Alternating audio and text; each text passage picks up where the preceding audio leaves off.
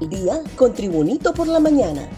A continuación, la actualidad informativa nacional e internacional este 13 de octubre del 2021. Aprueban decreto que incluye puente que unirá Amapala con tierra firme.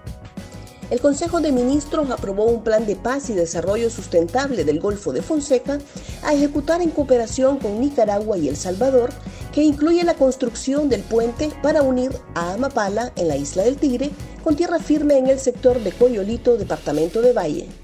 De acuerdo al decreto, se busca convertir al Golfo de Fonseca en un polo dinamizador comercial de la región en temas de infraestructura logística, tecnología e innovación agroindustrial y turismo. El gobierno continuará su gestión diplomática para convertir la delimitación de los espacios marítimos que le corresponden a la República de Honduras en el Océano Pacífico en base al derecho internacional, indica el decreto ejecutivo. Dos conductores quedan gravemente heridos tras triple colisión en la carretera Atalanga. Dos conductores gravemente heridos dejó la mañana de este miércoles una triple colisión de camiones a la altura de la comunidad del Estero en el kilómetro 43 en la carretera que de Tegucigalpa conduce a Atalanga, Francisco Morazán.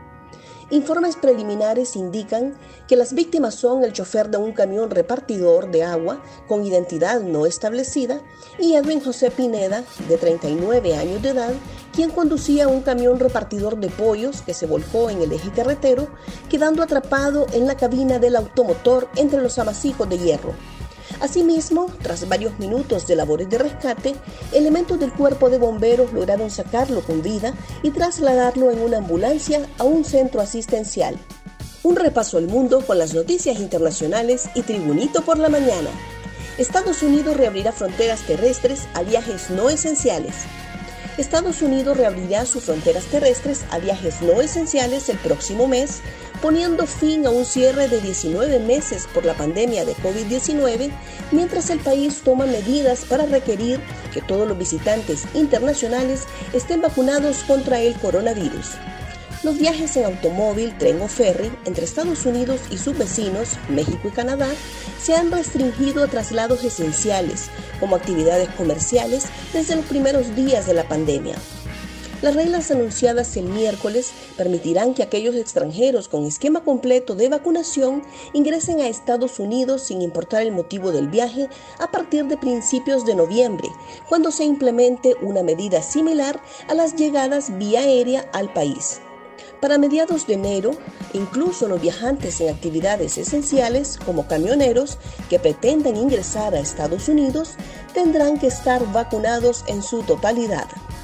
Nicaragua aplicará embarazadas las vacunas Pfizer prestadas por Honduras.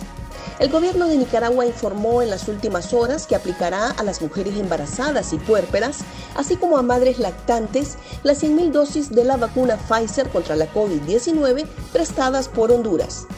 Queremos reflejar el corazón agradecido de las mujeres nicaragüenses, gestoras de vida, que a partir de mañana empiezan a vacunarse para protegerse ellas y sus niños no nacidos todavía con las 100.000 dosis de vacuna Pfizer que el presidente de Honduras, Juan Orlando Hernández, su pueblo y gobierno nos han facilitado en calidad de préstamo, señaló el Ejecutivo nicaragüense en una declaración.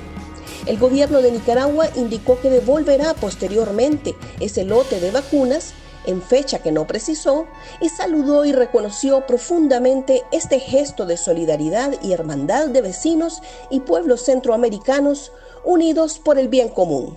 Asesinan a puñaladas a atleta plusmarquista de Kenia. La atleta keniana Agnes Tirop, medallista de bronce en 10.000 metros en los Mundiales de Londres 2017 y Doha 2019 y de oro en cross country en 2015, fue encontrada muerta, víctima de heridas con arma blanca, indicaron responsables deportivos kenianos.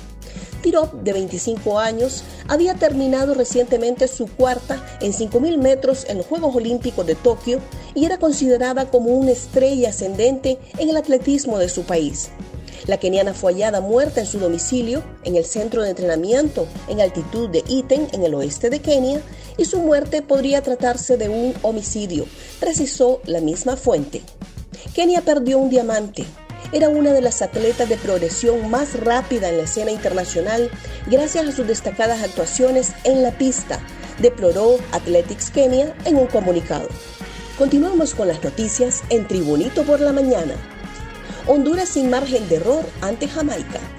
Honduras y Jamaica se enfrentan en un duelo del fondo de la tabla por la sexta fecha del octagonal clasificatorio de CONCACAF rumbo a Qatar 2022 con la obligación de ganar para tratar de reavivar las esperanzas. El partido se jugará a las 6 de la tarde en el Estadio Olímpico Metropolitano de San Pedro Sula, la segunda ciudad de Honduras, 180 kilómetros al norte de la capital. Tres equipos clasificarán directo por CONCACAF al Mundial y el cuarto tendrá derecho a un repechaje ante un país por decidirse. La tabla tiene a México con 11 puntos, Estados Unidos y Panamá 8, Canadá 7, Costa Rica 6 y El Salvador 5. Expresidente Manuel Zelaya desmiente accidente vehicular en Tegucigalpa.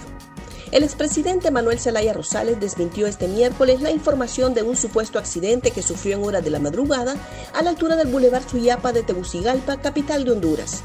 El exmandatario explicó a través de sus redes sociales que solo se trató de una pinchadura en los neumáticos de su vehículo, producto de los materiales de construcción dejados en la vía frente a la empresa de comunicaciones Emisoras Unidas.